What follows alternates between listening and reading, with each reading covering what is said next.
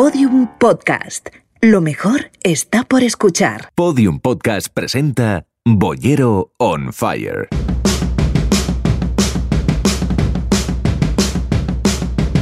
El crítico responderá a todas las preguntas que quieras con su peculiar estilo.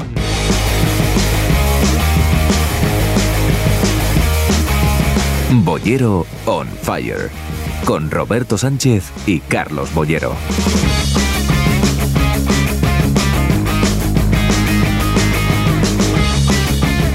Buenas tardes y, y bienvenidos. Muchas gracias por acompañarnos aquí desde el Teatro Gmail en el centro de Madrid. Carlos Bollero, ¿qué tal? ¿Cómo estás? Pues bien, un poco acojonado, ¿no? Por empezar, eh, empezar hoy esta cosa de lo, ¿cómo se llama? Podcast. O, Podcast. ¿A ti qué te parece que- el nombre? Porque, ¿qué, qué es un podcast para ti?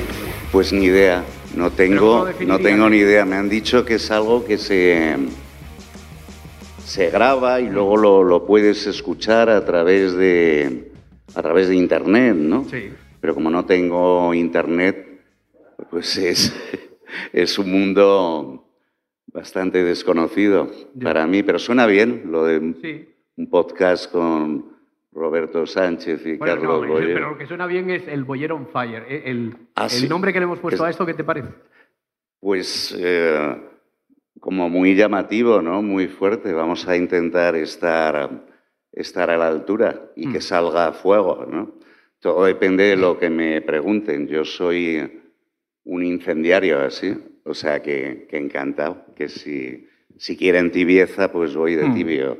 Hombre, por una parte, por una parte tú eres de, de versiones originales, siempre nos dices que, que ves las películas en versión original, eh, pero por otra parte, no sé si esto de utilizar terminología así, anglicismos como el bollero on fire, bueno, ya veo que no te sientes muy incómodo, lo cual eso ya es una ventaja. El que no tengas internet también es una ventaja para Sí. nosotros, porque tú no podrás hacer de filtro en ninguno de los casos de las preguntas que nos pueden ir haciendo No. los asistentes al teatro y los que lo vayan haciendo a través del hashtag. Sí, pero no es una experiencia nueva. Yo hice Roberto durante 17 años o por ahí, sí, todos los jueves en el, en el mundo y luego en el país, que lo pienso y digo, joder, si fui un pionero de, de Internet, una cosa que, que era un, um, Era un chat. un chat, sí.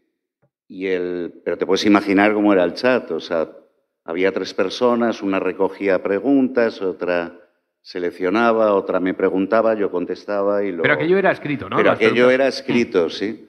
Y eso empezó en el 99, que es cuando, cuando empieza Internet, Mm. ¿no? Y, eh, y también pusieron un nombre muy llamativo, lo sacaron en, en libro y se llamaba algo así como Alerta Roja, bollero.es. No me preguntes qué es eso del punto y el es, y, pero, No. pero bueno. Que, Y, y has que- repasado, eh, guardas en la memoria o has repasado del libro, porque ahí queda constancia de las preguntas que te hacían de todo tipo, sobre cualquier disciplina, Sí, materia. sí, de había, género, era sí. de todo. De, ¿Qué es lo más raro que te preguntaron? aquella vez? Joder, cosas muy raras, me, me vacilaban mucho y nos, ha- había como una especie de complicidad, te quiero decir, fueron, fueron 17 años, o sea, hubo gente que, que me contaban que, que habían crecido así con, con, eh, con el chat, ¿no? Pero eso jode un poquito, ¿no? Que te digan, he crecido contigo. Eh, no, no, no, era, era agradable. Teníamos mucha complicidad y se montaban muchos números, ¿no? Porque yo en aquellos años, te quiero decir, todos atravesamos etapas, ¿no? Eh, y yo he tenido algunas muy heavies, ¿no? Y eso se notaba evidentemente en, en las respuestas y en las preguntas, pero fue, fue muy divertido. Lo, lo he hecho lo echo de menos, me quejaba, me quejaba mogollón porque ahora siempre... ya no tienes motivo para No, pero siempre menos me quejo de todo, Aquí tienes la terapia. actitud, pero- Aquí tienes la terapia para recordar aquello. Sí. Eh, oye, te estoy preguntando mientras van llegando las preguntas o alguien Sí. alza eh, la mano y se le acerca el micrófono y te preguntan o van llegando a través del, del hashtag, te voy preguntando porque es posible que alguna de las dudas que surgieron hace tiempo, pues Sí. vuelvan, porque te preguntaban mucho, yo recuerdo de sexo, por ejemplo, ¿no? Sí, me preguntaban de todo. Y tú te preguntabas por, por qué te preguntan de sexo a ti. Pues tampoco lo sé porque no soy sexólogo, pero la gente, la gente me contaba su vida y, y yo respondía, y supongo que yo estaba contando la mía, entre comillas, también, eh, pues era de todo, eh, política, eh, drogas, alcohol, literatura, cine. era algo, no sé, era, ya te digo que cuando lo recuerdo y tal, me, digo, pues era divertido, era, y todos los jueves a la una de, a la una de, la tarde, de una a dos, ¿no? Y a veces teníamos una relación también como violenta, ¿no? ¿Te provocaban? Sí, me provocaban y les mandaba a tomar por culo sin ningún problema. Como se diga. Y al revés también. Era. no lo sé. Y hay gente, es muy curioso porque no, no ves nunca a esas personas, mm. ¿no? Eh, eh, es todo a través pues, de... Muchas veces traté de, imaginarme cómo era determinada gente, porque había algunos que estaban, y algunas que estaban ahí continuamente, ¿no? Y, pasaban los años y, en la vida van pasando cosas. ¿No llegaste a conocer a ninguna de esas personas que después, a lo mejor en la cola de un cine... no, no, después, gente que me... Mm, sí, alguna vez me han dicho, pues yo era tal o yo... Eh, pero que era una, una relación curiosa, mm. incluso morbosa. no sé, estaba, pero ya te digo, lo de no ver a esa, a esa persona que te está preguntando, pues, desde intimidades o, o contándote las suyas. Luego había un problema, que es que yo no, no seleccionaba las preguntas, me las seleccionaban y tal. Aquí vas a tener el mismo problema, si eso lo ves como un problema. ¿Eh? Que aquí vas a tener el mismo problema. No, no, pero que, que, estaba bien la, la, inmediatez, mm. ¿no? Y los... Cuestión de reflejos, ¿no? Aunque los reflejos, imagínate, algunos días aparecía con unas resacas monstruosas, ¿no? Y los, los reflejos eran, eh, eran como nulos. Esos días estaba particularmente encabronado y lo notaban porque ya deducíamos estados de ánimo y y movidas, era... No lo sé, fue, fue divertido y sobre todo, ya te digo, fue una experiencia de, de 17 años, hasta que decidieron en donde los hacía que ya no, no se hacían. Pues ahora hemos decidido aquí que aquí sí que se hacen. Aquí hay una diferencia y es que pueden llegar muchos a través del hashtag este en las redes sociales. ¿Pero, qué es el hashtag? El hashtag. Y ahora, como te cuento yo lo que es un hashtag? Bueno, un hashtag es una etiqueta que se pone para reconocer. Nada que ver con los emails. O no, no, no, tiene poco que ver con los, con los emails. Ah. Alguien, hombre, además de preguntar, alguien a lo mejor a través del hashtag le puede responder a, a Bollero de una forma un poquito más específica que es un hashtag. Un hashtag es, es una etiqueta. Es una etiqueta y se ah. pone en las redes sociales porque así si es una forma de encontrar el camino de un asunto, de un tema, de un ámbito sobre el que se esté hablando en ese momento. Por ejemplo, eh, cualquiera que entre ahora en Twitter y ponga, eh, clique sobre el hashtag Fire, ve las preguntas que a lo mejor todavía yo no te he hecho, pero que están llegando ya aquí a las redes sociales o, mm, alguna reacción que, pueda tener. Me han contado, Roberto, que en eso de Twitter que tengo, que hay alguien que se hace pasar por mí. ¿Ah, sí? Eso me han dicho, sí, o sea, que, que se llama Carlos Bollero, dice. O, o sea, se llama como tú. Y habla de bueno, cine también. hostia, no lo había pensado. Igual es un tío que se llama igual que yo, pero... No, no, pero...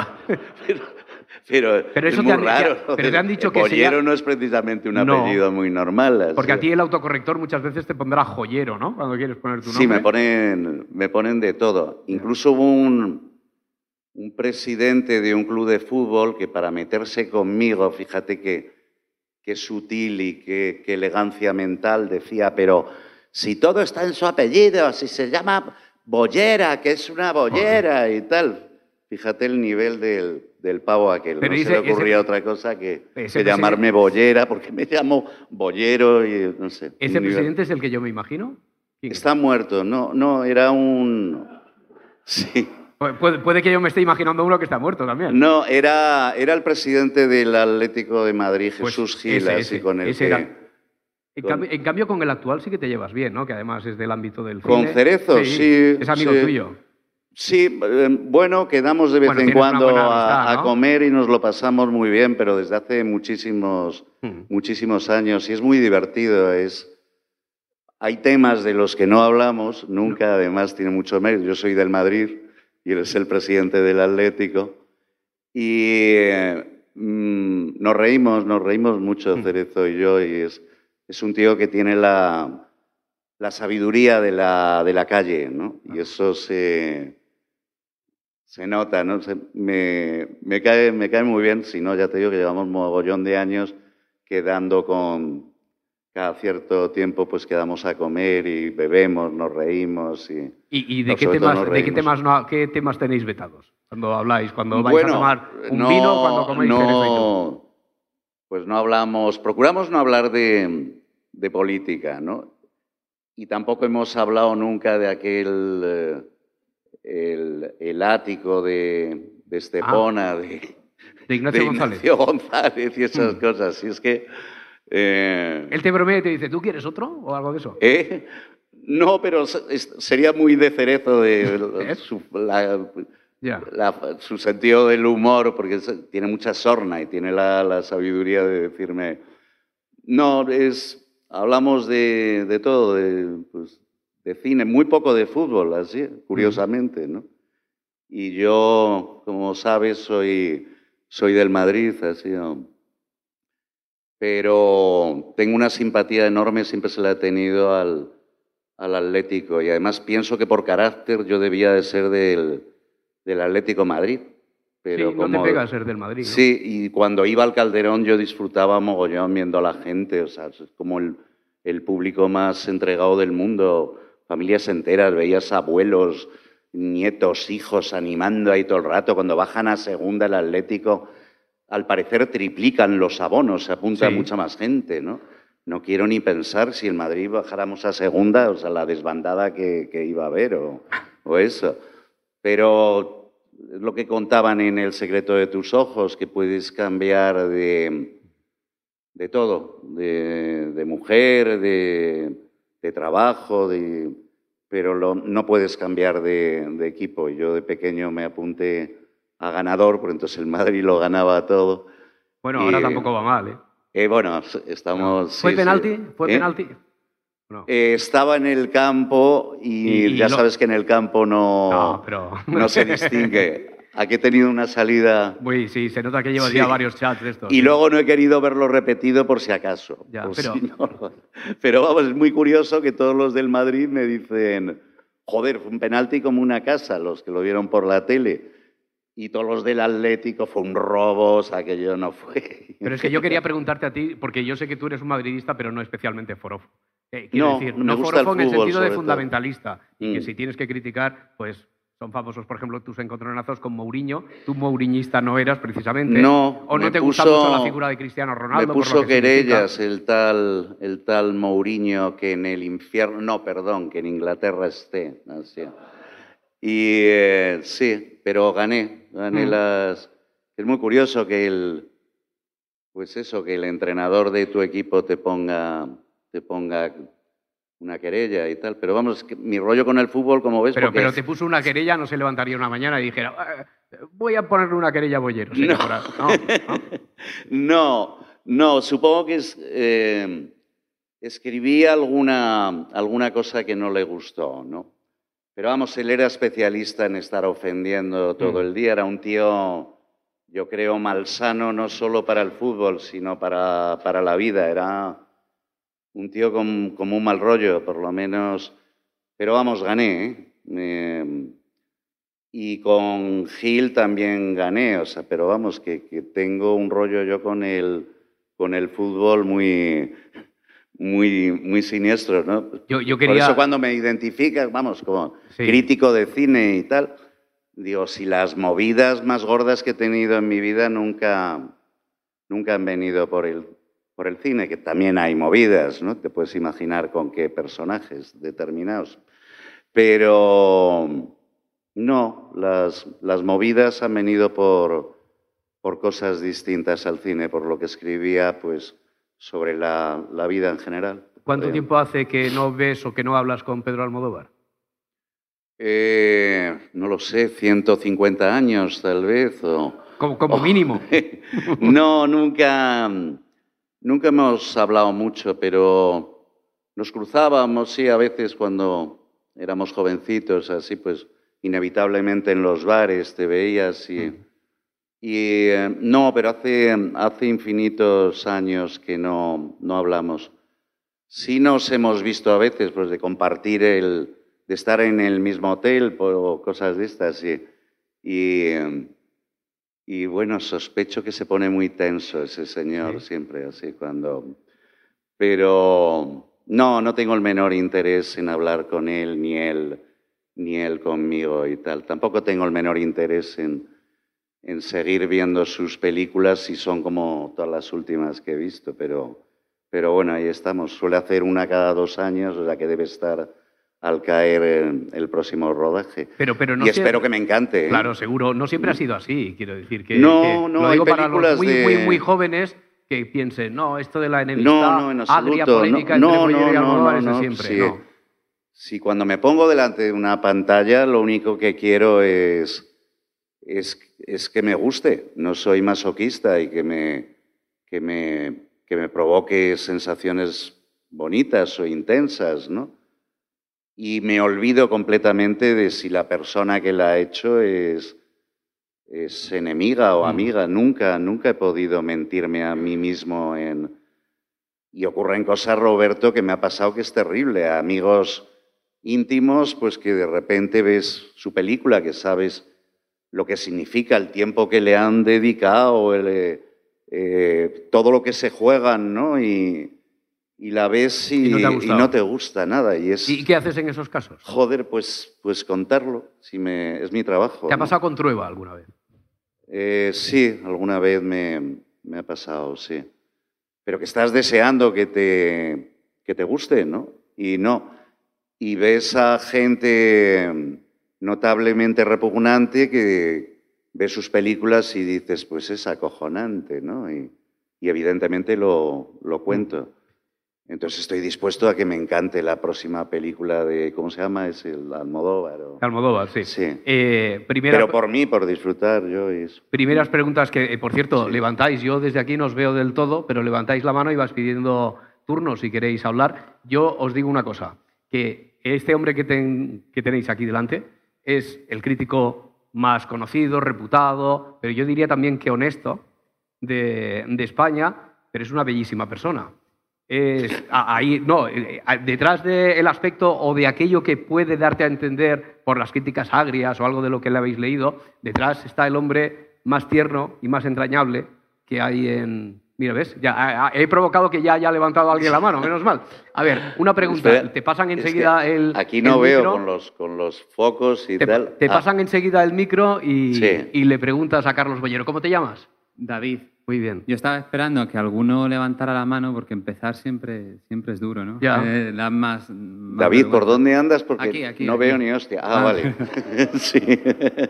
Bueno, se, se me ocurren muchas preguntas, Sí. pero hay dos en concreto que, que, bueno, la primera tiene que ver con todo el, el movimiento que ha surgido sur- más o menos desde octubre del año pasado, desde que salieron a la luz eh, los escándalos de pues, Harvey Weinstein, de Kevin Spacey, Mm. Y a mí me preocupa un poco que aunque se estén saliendo cosas muy, muy repugnantes y que merecen ser castigadas sin duda, también creo que se está enfocando a veces mal al, por ejemplo, borrar a actores de películas como a Kevin Spacey o a- a- ahora con Woody Allen, eh, muchas veces sin haber condena, sin haber nada, y ya estamos perdiéndonos la obra de una persona que ni siquiera, aunque sea repugnante, sigue, ah, puede producir, bueno, y saber tu opinión al respecto. Pues a mí me, me inspira mucho, mucho pavor. O sea, me, me parece repugnante el, el acoso, ¿no? Y los, los acosadores y los abusones y, y todo eso. Yo lo, lo viví además de, de pequeño, porque me- a mí me metieron interno con, en un, con curas y tal, en un colegio de curas cuando, cuando yo era, tenía 10 años o por ahí, te estoy hablando año 63, en la España de Franco, aquella ten- tenebrosa, ¿no? Y vi muy de cerca lo que era el, el abuso, eh, la pedofilia, eh, la brutalidad. ¿no? Entonces, eh, te quiero decir, no soy sospechoso y con los niños, además, con los más desamparados. Y lo...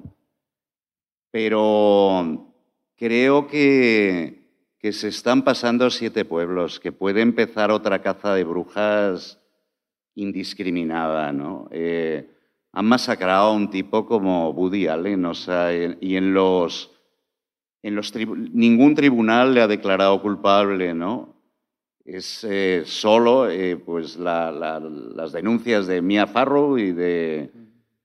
Porque dentro de su propia familia hay algún hijo que dice que, que es mentira y alguno que dice que es verdad, ¿no? Y de repente clausuran su última película la, retiran del mercado, ¿no? Y te salen actores y actrices, Michael Caine, el último, diciendo que jamás volverá a trabajar con, con Woody Allen, que entre otras cosas le regaló un Oscar con un papel increíble en Hannah y sus hermanas, ¿no? Y repito, ningún tribunal le ha declarado culpable, ¿no? Entonces, mm, te quiero decir como, como espectador que que no vuelva a ver nunca ninguna película de Woody Allen, o sea, me, parece un drama, una tragedia para la historia del cine.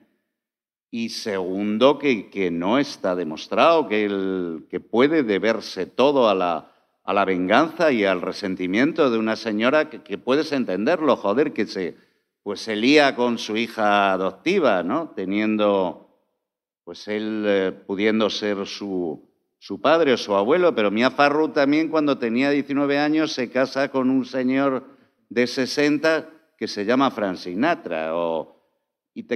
Pero te quiero decir que, que, no, me, no puedo ver a, Woody Allen como, como abusador y en cualquier caso que, que lo juzguen los, los, tribunales, ¿no? Pero es que ningún tribunal le ha declarado culpable, o sea, es, y sin embargo es, es un tío que está, está ya acabado, ¿no? y se apuntan a la movida, además, todo Dios, es que me parece que hay algo tan, tan hipócrita y tan...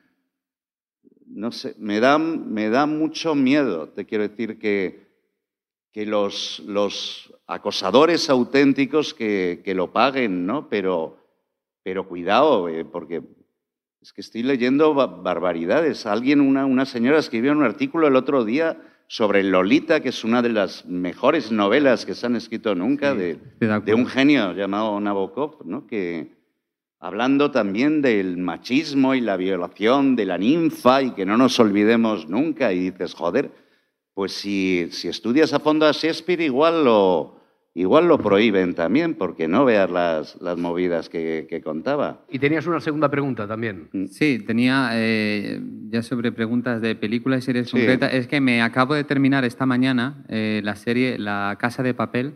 Mm. Y no sé si la has visto, es que me la, habían puesto por las nubes todo el mundo, que era buenísima. y esa... Sí, yo siempre en la publicidad de Antena 3 te están contando todo el día, incluso en los telediarios, que es acojonante, que la ha comprado medio mundo, y qué es la bomba y tal, pero no, es que no, no suelo ver, y no es, es novismo, no suelo ver eh, muchas series de las españolas, de las series en las televisiones convencionales, así. he visto, y La Casa de Papel, esta me han hablado mucho de ella, pero no, no la he visto. Hmm. te podría hablar de otras series, Porque españolas que sí me han gustado. He visto una en Movistar que me parece espléndida, así, que se llama La Peste, así, ah, que me, me, ha gustado mucho. Y estoy viendo, así, estoy viendo Fariña que está, está muy bien, pero no soy un especialista en, en series españolas. Puedes preguntarme por todas las series de una productora que se llama HBO. ¿De Leftovers? ¿Te has visto? ¿De, ¿Eh? Leftovers de HBO?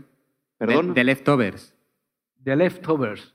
¿Has visto? No, no, no, no, no ah, es, de, es, del HBO y me parece de las mejores series. Me parece de las mejores series que yo he visto jamás. es increíble. Un poco rara. Es que yo tengo un problema terrorífico. Si alguna vez me apunto a eso de Internet, será por, por las series o las películas. Que yo, yo me espero, me tengo que esperar a que, a que salgan en Blu-ray o en DVD Y los muy cabrones ahora la sacan ya con un año de retraso. Entonces, eh, te quiero decir, si alguna vez ya me viera tan acorralado que tuviera que tener eso de Internet, lo haría, lo haría por, por las series, sobre todo, así por, por verlas en el... O sea, cuando decías cualquier título de HBO, te referías a cuando están ya editadas en Blu-ray, en, DVD, pero en Movistar sí que ves series, acabas de decir, pues igual no, que... No, La Peste me la mandó... Ah. No sé, igual podía verlo, pero no, no sí, me... Puedes, sí, claro que puedes. Sí, pero es muy Sí. raro, es que no... No sé cómo explicarte, que no, que es la... que no me aclaro. Y entonces, pero el productor... eh, el productor, pues, que Mm. tenía mucho interés en, en que la- las vea, en general tiene mucho interés en que vea las... Me la mandó y tal. Había visto dos capítulos en San Sebastián, que ahora los, los festivales se exhiben siempre, curiosamente, los festivales de cine te, te ponen series, eh, los dos primeros capítulos de alguna serie. El último CAM vimos Twin Peaks y, y La Peste en San Sebastián, pero me mandó, me mandó todos los capítulos y esa sí la, la vi, me, me parece una serie espléndida, así, con una ambientación formidable, ¿no? Y, y muy bien. Pero ya te digo que las otras las veo, las veo siempre con, con retraso. Más preguntas desde ahí. Buenas. Hola Carlos, ¿qué tal? Buenas ¿Qué tardes. tal? Eh, una pregunta que siempre me hago, yo soy periodista, eh, siempre me gusta hacerle a los periodistas con los que yo he crecido, que sois vosotros, los de tu quinta más o menos. Sí. Cuidadito, ¿eh? No, no, lo digo con todo el respeto del mundo, porque Sí. eh, uno lee, por ejemplo, Memorias líquidas de Enrique González y ve un periodismo que ya no existe. Entonces, Ah, joder, me estás, pregunto- hablando, me estás hablando de un gran amigo mío. Exacto, y sé, por Y eso de hablo de esa un- quinta, de ese, de ese grupo un poco. Y un, un periodista y un escritor formidable, así. Pero aparte, gran, gran amigo mío, sí. La pregunta que me hago, y, no ya por, por la simpleza de las redes sociales o de que dominen más o menos Twitter, que eso creo que es secundario, Mm. sino leyendo un poco ese retrato de ese periodismo de otra época y viendo en lo que deriva el periodismo de hoy en día, si Carlos Bollero hoy tuviese 25, 30 años, ¿sería periodista hoy? Mm, difícilmente me lo consentirían. Tendría que dedicarme, sería camello, sería delincuente, profesional o no sé lo que sería, pero si miro para atrás, te quiero decir, y, llevo con, con historias, pues llevo escribiendo cuarenta y tantos años, ¿no? Y actualmente lo, lo tendría muy crudo, muy crudo. Pues siempre he tenido problemas desde que empecé a escribir, ¿no?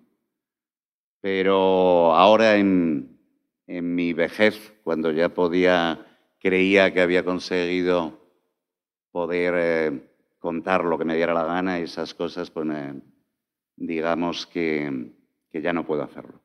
Entonces me, me resulta no querría haber nacido en esta época o haber empezado a trabajar. Aparte que todo ha cambiado, ¿no? Que esto de Internet es otra, es como otra historia, ¿no? Los, blogs y todas estas cosas. Aunque a veces me dicen que mi estilo, que de alguna forma inconscientemente que fui como que inauguré eso de los blogs. Los blogs no sé si es decir eh, contar lo, lo que te parece, ¿no? con, con libertad eh, absoluta, ¿no? libertad que, que, en mi caso han tratado de cercenármela continuamente, pero, pero no, no, me alegro de, de haber nacido mucho antes y de haberme mm. dedicado a, a, esta historia, pues hace, ya te digo, debo llevar 43 años, así es, escribiendo por ahí. Mm. Mira, y añoro, tengo añoranza. Sí. Te, te, iba a hacer una pregunta de sí. las que van llegando ya a través del, del mm. hashtag, el Bollero on Fire, pero te voy a hacer otra. Mm. Eh, ahora que, que, sacas esto a colación de lo de la libertad. Dice Pedro Sánchez.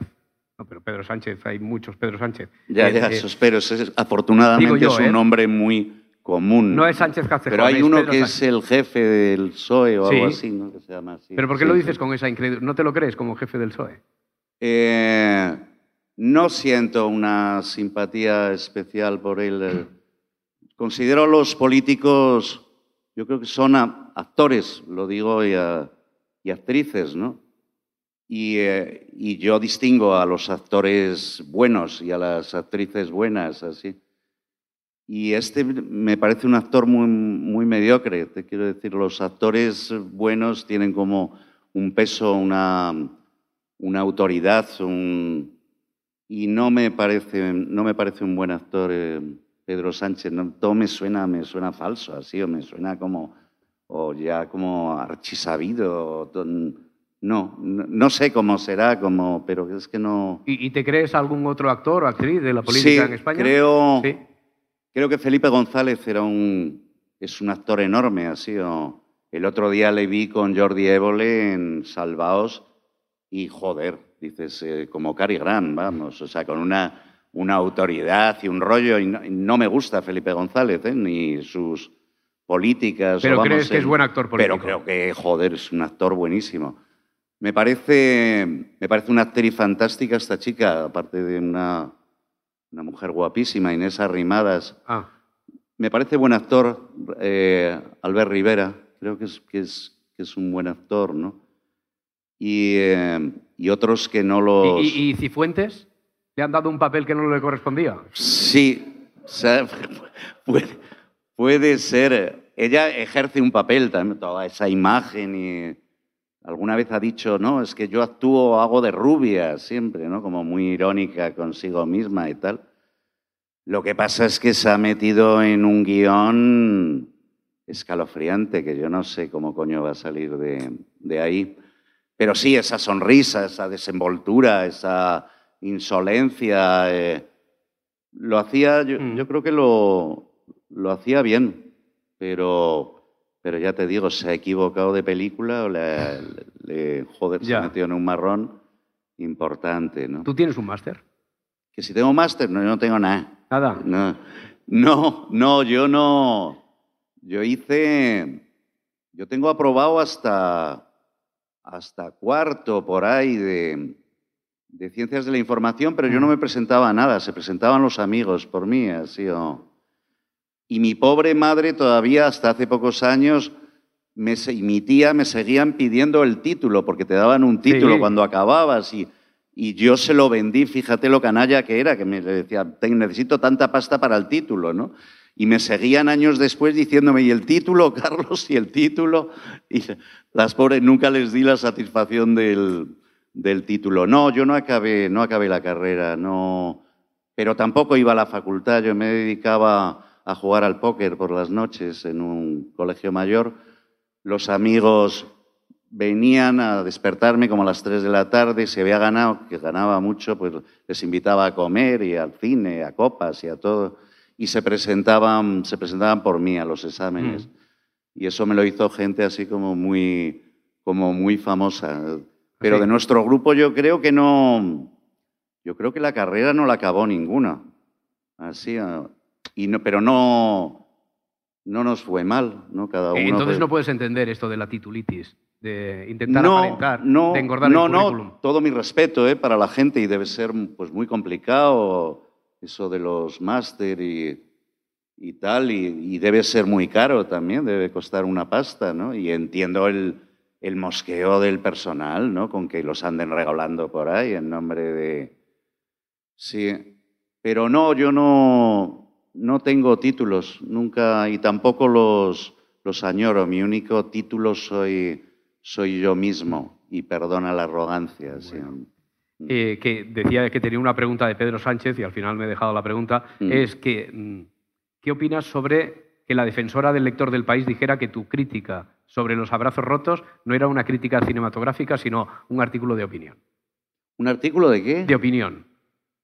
Bueno, no sabía que había dicho sola. Eh, pues, es que siempre escribo artículos de opinión. Me da igual eh, que escriba de cine o que escriba de la vida o que es mi firma, con lo único que me comprometo es con, con, mi, con mi nombre y mi único compromiso y mi única lealtad es hacia mí mismo y hacia los lectores. No respondo ante, ante nadie más. Y así me va, claro, actualmente. Pero eh, sí, siempre he dado esa opinión. Es que yo no, no sé qué coño es eso de las críticas de cine, o sea que me aburre muchísimo, además. Es que No, no. Cuando hablo de cine, pues hablo de las sensaciones que me provoca una, una película y no debo contarlo mal, así cuando llevo ya 45 años haciéndolo, vamos. Pero las críticas de cine, con excepciones, me, mm, no puedo llegar nunca al final, vamos, lo, dejo ya en las cuatro o cinco primeras, con excepciones gloriosas, pero me, mm. me aburro mogollón, así yo no, ¿Alguien no más del leo público? los críticos y espero que tampoco me lean a mí. ¿Alguien no entre el público quiere preguntar? Lo dejamos para más adelante. Bueno, eh, de, de Twitter, Silvia. Pregunta si eres más de Leticia o de Sofía. Eh, de Leticia, por supuesto. Leticia, me, vamos, es mucho más sexy, ¿no? Que, que la otra señora, que será educadísima y, y todo esto, y, y súper discreta, y que tiene que haberlo sido, porque, joder, con ese marido que, ha sido tan... Pero, pero no, Le- Leticia sí me parece una, una mujer em, atractiva, ¿no? Y, no y luego los papeles que están representando las dos, pues, pues no sé quién lo hará mejor, pero lo, lo del otro día fue un poco, un poco bochornoso. Y también con un punto divertido, diciendo hasta en la, en la familia real hay, hay lío, historias lío. Tan, tan truculentas, ¿no? Fue como muy cinematográfico, porque además fueron gestos muy rápidos, pero, pero dices, hostia, la, la- la que debe haber montada por ahí detrás. Así, pero repito, Leticia parece una, una mujer eh, atractiva, muy... Y luego no sé cómo serán, porque como no hablan nunca las reinas y esas cosas, pero ahora he visto una serie, por ejemplo, que está muy bien, que se llama The Crown, Sí. fantástica, ¿sí? Y he descubierto cómo podría ser la reina Isabel de Inglaterra, ¿no? Porque a, a lo largo de su vida, que debe tener 100 años, yo no creo que, que nadie sepa cómo, cómo era, como son tan discretos y el protocolo y están representando siempre a un personaje, al ser humano no, no se les ve nunca, ¿no? O que debe ser un coñazo tirarte toda tu vida representando así, pero bueno, me imagino que tienen múltiples privilegios también y que viven como Dios. Pues Pero enseguida vamos, vamos al público, pero es que Alicia pregunta también, eh, hablando de esto de The Crown, actores en el papel de políticos. Eh, ella, por ejemplo, destaca a Gary Oldman como Churchill. El Churchill que sale ahí en The Crown también Mm. está, está muy bien. Está muy bien. Está muy bien, ¿eh? Es que ahora Churchill está, está de moda, está apareciendo y, y joder, cómo está Gary Oldman, en- es impresionante, pero el, el de The Crown es espléndido también. Todavía recuerdo un capítulo que es sobre la niebla en Londres, Sí. ¿te acuerdas? Sí. Porque Que- tú has visto la primera temporada. He porque- visto la primera solo Mm. y me parece que tiene una ambientación y tiene una credibilidad y una complejidad. Luego me he enterado también que cada capítulo costaba como 10 millones de euros. Dices, si ella encima llega a estar mal ambientado, hubiera sido. Pero está muy bien The Crown, así, la, la primera temporada, vamos, que es la que he visto. Alguien pregunta por ahí entre el público. Hola, ¿cómo te llamas? Hola, buenas tardes. Ali, eh, bueno, tenía dos preguntas, estoy aquí. Ah. Perdona, ahora no es, es la perspectiva, es que estás Está- en está el, allí, está estoy allí. en el aquí, extremo. está. Sí, dime. Eh, la primera, eh, habéis estado hablando de muchas series que a mí me encantan y tengo un, un vicio bastante considerable con ellos. Lo que pasa es que lo que me pregunto es que estamos viviendo en una, en una época en la que cada vez por tres sale una nueva serie. Ahora en las plataformas de HBO, Netflix, en cierta manera corresponden a una demanda social que antes no existía. Pero al mismo tiempo estamos viendo algunos productos que son muy repetitivos y aquí yo lo que estoy viendo de que igual hay alguna burbuja ahí en el mundo de series, sobre todo porque hay algunas ideas que ven que están triunfando y entonces como que se aprovechan y se repiten en varios contextos hasta quemarlas del todo y entonces ya se pierde toda la cre- creatividad del principio. Esta es la primera. Pues es, es probable, ¿no? Lo que hay algo bastante evidente y es que las, las series de, de televisión que, que fueron, pues serían muy populares, pero también como muy endebles o muy despreciables, que de repente el, el mejor cine, te estoy hablando desde el año 2000, se apoderó de las series y la gente con más talento que había trabajado eh, en el cine pusieron ese talento como guionistas, como directores, como creadores, showrunners, ¿no? al, al servicio de, de, la televisión. Incluso grandes actores y actrices, o sea, que, jamás hubieran currado en, series, anhelaban encontrar eh, papeles ahí. Y yo te diría que el, mejor cine que, he visto en el, en el siglo XXI, para mí podría ser la serie de Wire y la serie de Los Sopranos, eh, Bowal Empire, eh, Mad Men, eh, Breaking Bad. Yo no creo que en el cine haya visto películas mejores que, todo esto que te acabo de citar. La primera temporada de True Detective que es genial, es de las cosas más tenebrosas y, perturbadoras que, he visto nunca. La primera, te quiero decir que de repente, o sea, que el cine se tomó muy en serio a, la televisión a través de fórmulas nuevas, pero yo, joder, he disfrutado mogollón. Y evidentemente habrá saturación y, y junto a todo esto que te, que te cito, pues las televisiones convencionales pues eh, siguen fabricando bodrios, a lo mejor con, con muchísimo éxito de, público, pero en mi caso el mejor cine que he visto en, eh, en lo que va de siglo viene, viene en gran parte de las series de, televisión, sí. ¿Y estallará la burbuja? Pues no lo sé quiero pensar que el... Porque además son negocios, ¿no? Quiero decir que, que HBO no es que tire, que tire el dinero, ¿no? Entonces yo creo que va a durar, va a durar el esplendor de, mm. de las series, así. Y, y, por muchos años, igual que Boyer sí, on con lo Fire. cual mis pues... infinitas horas de, de soledad estarán bien acompañadas. Sí. Que esa es otra, lo de las series, claro, que es que puedes tirarte... Yo me puedo ver... Eh, ocho capítulos seguidos, claro. empezar por la noche y ver amanecer y, y, el rollo ese de no, no, no, este ya el último y qué coño. Uno más, uno, uno más, más, uno más, y uno más, y uno más. Es, es como el, es como la coca, es insaciable. Bueno, bueno. O sea, si es buena, dices sí, que a, quiero a más, y que quiero más, y que quiero a, más. A ver si podemos te, generar te nosotros, eh, a sí. ver si podemos generar la misma adicción, digo, como la de las series, Sí. aquí con Boyer on Fire. Yo creo que para el primer capítulo hemos tenido suficiente. Esta gente se ha portado estupendamente, muy Sí. bien. Era ahora cuando empezaban a calentarse, pero ya tendrán que esperar para, para el siguiente episodio, para el siguiente, Ah, vale, la siguiente pero- entrega de Boyer on Sí, Fire. Eres pues- un animal esférico, Boyero. Un aplauso para Carlos Boyero y muchas gracias a vosotros por acompañarnos hoy en el estreno en el Gmail Teatro. Gracias.